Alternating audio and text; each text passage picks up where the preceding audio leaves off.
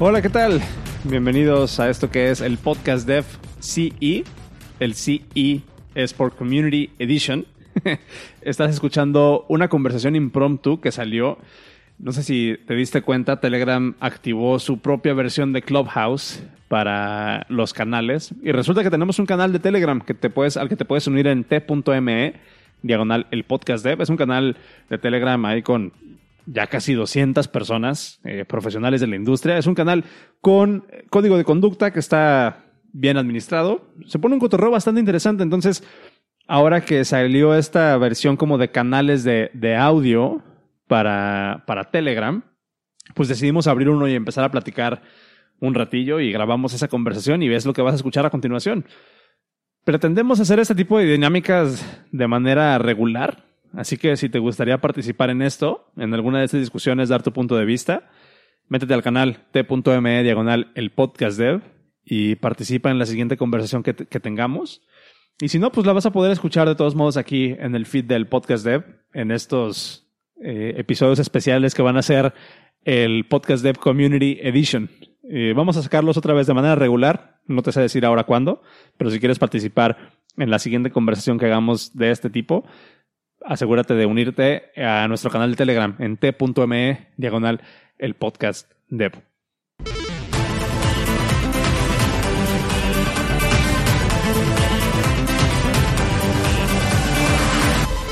Vamos, vamos haciendo algo, güey. Bueno, acabo de apagar la pantalla y todavía funciona el, el poder hablar. Oye, está, está chido. Está, está bueno, güey. Para ya democratizando, democratizando el Clubhouse, esta madre. Eh, está, está bueno. ¿Qué les parece si aprovechamos Oye, esta oportunidad? Esta función de, del chat grupal de voz de Telegram ya tiene varios meses. Este es el segundo release, desde antes de Clubhouse. ¿Ah, sí? Sí, Pero- carnal. Órale. Sí, pero la otra Entonces- era más bien como una ah, conference call, no exactamente como Clubhouse. Eso, eso no, no, no sabía. Este, interesante. ¿Cuál, ¿Cuál será la diferencia de este segundo release? ¿Alguien sabe? que ahora los canales ya pueden también tener chat de voz, se puede hacer grupos de participación, este, se pueden incluso grabar todo el, todo el, todo el mensaje de voz. Antes no estaba lo de que se grabara todo el chat de voz, ya se puede grabar. Y no me acuerdo qué demás detallitos tienen. Ya Nice. son participantes ilimitados. Antes solamente se podían hasta 200 usuarios, creo, que eso ya es un chingo de número. Y que el usuario administrador del grupo puede mandar invites individuales a diferentes usuarios que pueden caducar según el tiempo que les des o las veces que entren al chat.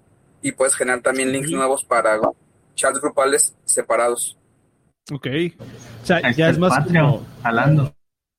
Sí, güey. estas, estas conversaciones este, se, van a, poner buenas. Vamos a ver qué, qué podemos hacer esto para, para mejorar la, la comunidad. Pero, aprovechando que estamos todos aquí, que se arma chido el cotorreo luego, luego de este lado, este, ¿qué les parece si hacemos un, una pequeña mesa de, de debate? ¿Qué, qué, qué, ¿En qué le anda sufriendo cada uno? ¿Alguien trae un- alguna pregunta que hacer a la comunidad? ¿Algo que quieran discutir de este lado?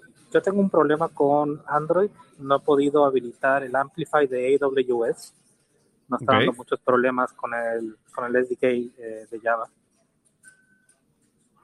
Ok, ahí sí, ahí sí te la debo, güey. Yo... ¿Quién, quién, quién solo, hace Android? Está solo. Está, está cabrón. No, no. Güey, le, le soy, le soy sincero, no extraño, no extraño programar, güey. Me siento mal por decir eso, pero no. to- todavía no me regresan las ganas de, de programar, cabrón. Está bien. Está bien, güey, ya quedó grabado, ya que- sabemos. Se ocupa alguien que, que siga limpiando y sirviendo los cafés y demás. pero, no le, pero no le digan a nadie, güey. Tu participación es igual de valiosa, carnal. nah, güey, pero está, está bien. Pero a ver, ¿quién, ¿quién le ayuda a Luis? O hacemos como que no pasó nada y, y sacamos otra pregunta de, de crowdsourcing. Estaría bueno, pero. mm, eso, es- eso era lo que antes era Titanium, ¿no? Ac- Accelerator. Eh, no, según yo son cosas diferentes. Ah, no, Amplify es eh, una librería que se utiliza para conectar servicios de AWS y subir archivos a S3, por ejemplo, hacer login con Cognito y ese tipo de cosas, pero ya con su propia librería, sin depender de Es lo que haces con Boto, Boto 3 en Python, por ejemplo. Algo así, sí. Interesante. Es como, Ah, bien. es como un security layer, ya es manejado por, por IAM. Entonces ya no tienes que meter usuario y contraseña, te da una configuración JSON para tus proyectos. Supuestamente eh, la configuración JSON va a funcionar igual para cuando la configuras en Swift o cuando haces una, un deployment en web.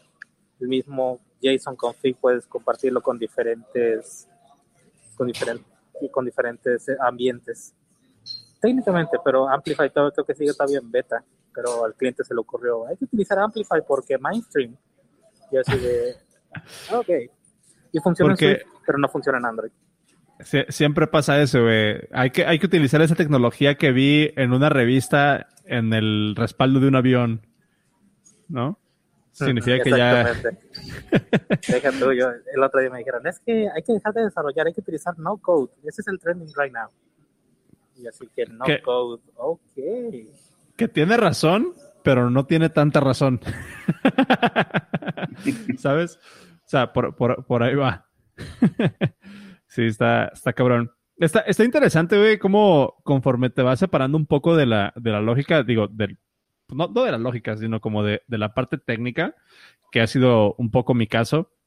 El otro día me caché pensando en, en términos así como de, a ver, probablemente necesitemos hacer una aplicación móvil y me caché diciendo, así como de, me caché pensando, así como de, ay, creo que React Native estaría padre. y si es como, si es como un, como un wake up call, así de, ah, verga, ya, entiendo muchas cosas. Lo, lo hablábamos en un episodio pasado, lo hablábamos en el episodio este de, mm, no me acuerdo si fue en el pasado o en el antepasado, ¿no? de, de la exposición hacia el negocio. Está, al final de cuentas está resolviendo un problema. No sé, ¿cómo, cómo, ¿qué opinan ustedes de eso, güey? Como de, de de repente tener tantas eh, opiniones, no, no opiniones, sino como perspectivas diferentes que te obligan como, no, no, te obligan, te llevan a entender el problema desde otra perspectiva, donde te das cuenta que a lo mejor lo que importa no es qué tecnología estás usando. ¿Cómo, cómo lidian con eso ustedes? Algo que me dijo mi jefe el otro día, le dije, oye, el cliente me está pidiendo una solución. ¿Le damos por el lado del desarrollo o le solucionamos el problema con una solución bien sencilla afuera del desarrollo? Y él dijo, mucha gente hace código y puede ser código muy bueno, pero si solucionas problemas, sea de una forma u otra, la gente te busca más como negocio. Soluciona el problema y no te enfoques en poner cuántas horas vas a gastar o en realmente desarrollar algo que necesita el cliente y que puedes hacer por fuera. Siempre ofrece una solución. Que eso está bien interesante, güey. Nosotros en el, en el podcast en las últimas, eh, bueno, en los últimos días, esta semana estuvimos justamente contrata bueno, contratamos a una, a un equipo que nos va a ayudar a hacer ahí algunas cosas. Eh, y se me hizo súper interesante cómo la propuesta, o sea, nosotros estamos contratando a este equipo que nos va a ayudar a hacer algo, unas cosas muy particulares, eh, como para crecer el podcast y para, para invertirle un poco más a lo que estamos haciendo. Y a mí se me hizo muy curioso cómo eh, el equipo cuando nos presenta la propuesta de qué es lo que van a hacer y cuánto nos van a cobrar, nos pone el equivalente como si alguien nos dijera, no, pues voy a utilizar tal tecnología, voy a utilizar tal, tal framework, voy a utilizar, este, no sé, voy a utilizar Ruby eh, 1. no, estoy diciendo una pendejada, ¿no? Estoy, voy a utilizar Ruby 3.0 con la versión 4.7 de Rails, este, y te va a dar esto y esto y esto y esto. Y ahora lo, veo yo como ya contratando personas, yo lo veo como de, güey, no me importa qué vas a hacer, o sea, no me importa cómo lo vas a hacer, me importa que vas a solucionarme un problema, hazlo como quieras. Y sí es una perspectiva bien, bien interesante y bien diferente como, como tener esa, ese realization de, cómo funciona ya este, este punto que va muy, muy de la mano de lo que tú dices, Luis. ¿Quién más tiene una experiencia de, de este lado? Me imagino, por ejemplo, que, que el galán de, balneario que aquí nos acompaña ha de tener una, una perspectiva interesante porque ¿ha- ha- ¿has, has trabajado en eso o, o has pasado por eso, me imagino, ¿no? En ofrecer soluciones técnicas o solo soluciones. Ambas. Pues- o sea, porque ahorita tú estás enfocándote en ofrecer una solución a un problema Sí. muy particular. Sí. Fíjate que con lo que estamos haciendo, nos hemos enfrentado a varias situaciones. Algo que tienen todos los, los, los clientes del nicho que, que estamos ayudando, este, es que están secuestrados por soluciones, eh, ¿cómo se dice? Mm, De propietarias. Entonces, lo que nosotros les estamos ofreciendo es precisamente una solución que se acople a lo que tienen y no tengan que preocuparse por si está hecho con A, B, C o cómo lo hacemos y solucionamos. Solamente les dejamos los datos donde ellos los necesitan para que puedan interactuar. Ok. Entonces, eso nos ha, su- nos ha abierto muchas puertas con los clientes en solamente solucionar y no en meternos en el tema técnico. Te digo, después las áreas técnicas de los clientes nos preguntan cómo está hechas las cosas, ¿no? Y ya ahí es diferente. ¿Cómo, cómo, cómo has conciliado o- qué es lo que has podido como identificar justo como de ir, es, pues no necesariamente escalando porque sea mejor estar del lado de negocio? Yo siento que cuando estés desarrollando un producto es igual de importante la cara del negocio y la cara que ejecuta, pero ¿cómo te has logrado como de, de desasociar tanto de esta identidad que luego tenemos como desarrolladores de decir, que es lo que yo he comentado alguna vez en el podcast, de decir, no, yo soy programador iOS y todo lo demás huevos, ¿no? ¿Cómo, cómo ha sido ese proceso para ti de, de, de reframear esa, esa visión, güey? Pues es que a mí me ha estado empujando la- eh, nuestra startup desde hace cuatro años. Empecé siendo de- el desarrollador que hacía todo y ahorita Ujú. tengo al menos un año que no pongo una línea de código. Que estoy más enfocado en, en ir con los clientes, hacer levantamiento de requerimientos, ver qué es lo que necesitan, en bajarles esas, esas situaciones, esos, ¿cómo se llaman? Esos requerimientos Requerimientos. al equipo de desarrollo, explicarles desde la visión del, del cliente, más allá de solamente decirles, hay que hacer una tabla con tales campos, donde apliques un algoritmo basado en C cuadrada, o necesitas hacer un bitwise aquí, o sea, ya, ya pasé de esa, esa etapa a también como ha ido creciendo el equipo de a poco a poco, entonces, eso también me ha ido empujando a que la gente que se ha ido incorporando con nosotros también vayan tomando otros roles, más allá de solo picar código. Pero tiene mucho que ver con, con cómo se han dado las cosas, ¿no? O sea, no solo decir, ah, ya no voy a hacer código. O sea, a mí me ha llevado la parte de management empujando, ¿no? De, órale, cabrón, deja de programar, necesitas atender esto, delega, delega, delega. Por ejemplo, Ok. ahori- por ejemplo, ahorita ando, en- justamente ando en Vallarta, esperando que me den acceso para revisar unas, unas instalaciones de un cliente para hacer el levantamiento de requerimientos, hacer la propuesta y platicar con el equipo de desarrollo de cómo lo vamos a solucionar. Más allá de que con qué tecnología, cómo lo vamos a solucionar. Porque ahí en la lavandería conocida, pues has de saber que no estamos casados solos con un lenguaje, ¿no? A veces tiramos, mayormente tiramos Node.js, también hacemos cosas con Python, últimamente estamos haciendo cosas con Rust. Este, bases de datos tenemos chile, mole, pozole y guacamole, entonces no es como estar casado solo con una tecnología. Ya. ¿Qué, qué le recomendarías a la banda, por ejemplo, que, que está trabajando ahorita como desarrolladores, pero que eventualmente quieren hacer algo más, o sea, quieren trabajar en producto? ¿Qué, qué fue lo que a ti, aparte de poner una startup y tener que lidiar con los problemas, ¿hay algún modelo mental que a ti te haya funcionado como para quitarte de ese baggage de identidad que luego solemos tener? Eh, cuando yo empecé a programar, hace ya un ratote también. Como a por ahí de los 22 tuve una crisis existencial de programador, ¿no? Dije, güey, qué pedo, o sea, está bien chido, me gusta mucho hacer esto, pero no me veo haciendo esto toda la vida. Y yo me puse como meta a los 25 empezar a, a girar mi rol hacia otro, más allá de solo picar código. Entonces, pero es que esto también tiene que ver con, porque conozco gente que no le gusta hacer management o que no le, o sea, que le encanta y le apasiona seguir haciendo código.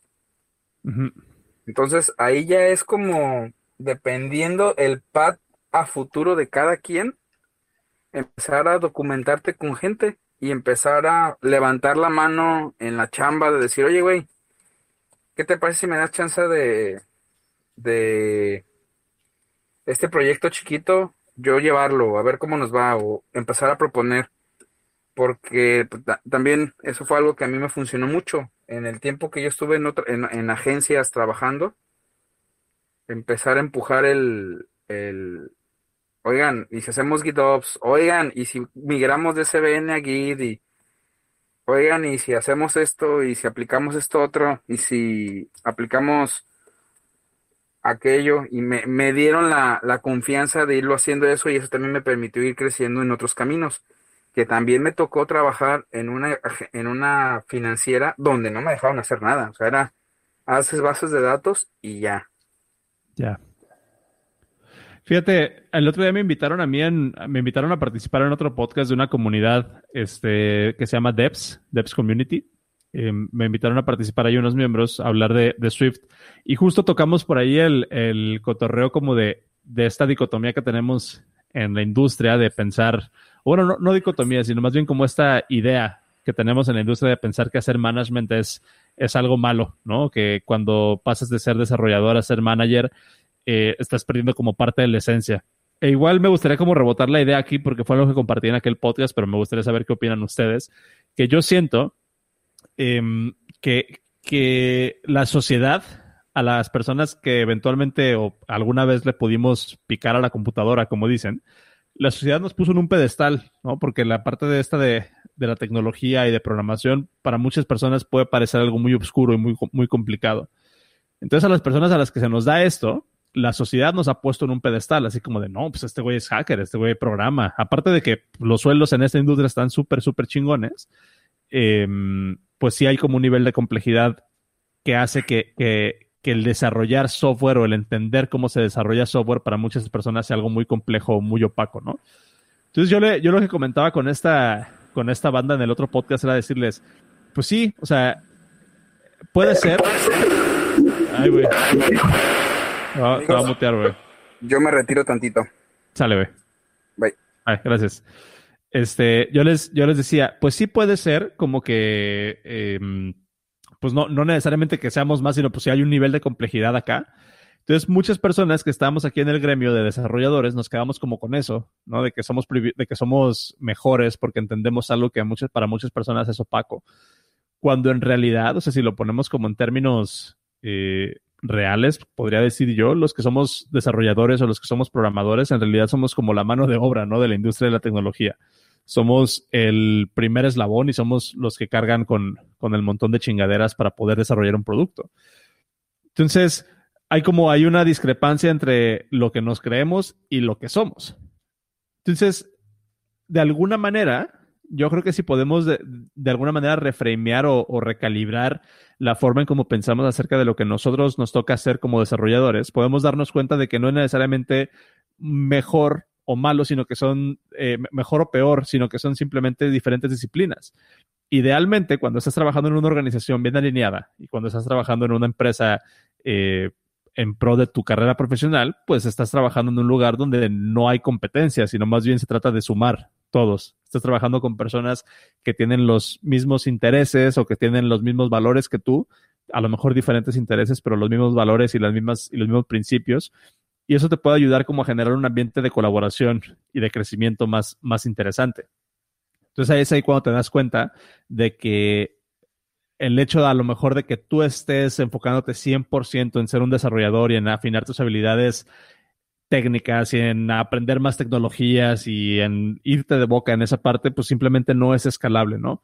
Yo le comentaba a una, yo le comentaba a alguien eh, justo en ese, en ese podcast, que era, qué, frustrante ha de ser quedarte con la idea de que ser desarrollador es lo máximo y de que ser programador y de que entender a la computadora es lo máximo y que ya no sea una cuestión de no querer ya, que ya no sea una cuestión de no querer hacer otra cosa por convicción, sino por temor a que te ridiculicen en la, en la sociedad porque ser programador es lo máximo y por eso no quererte ir a hacer management.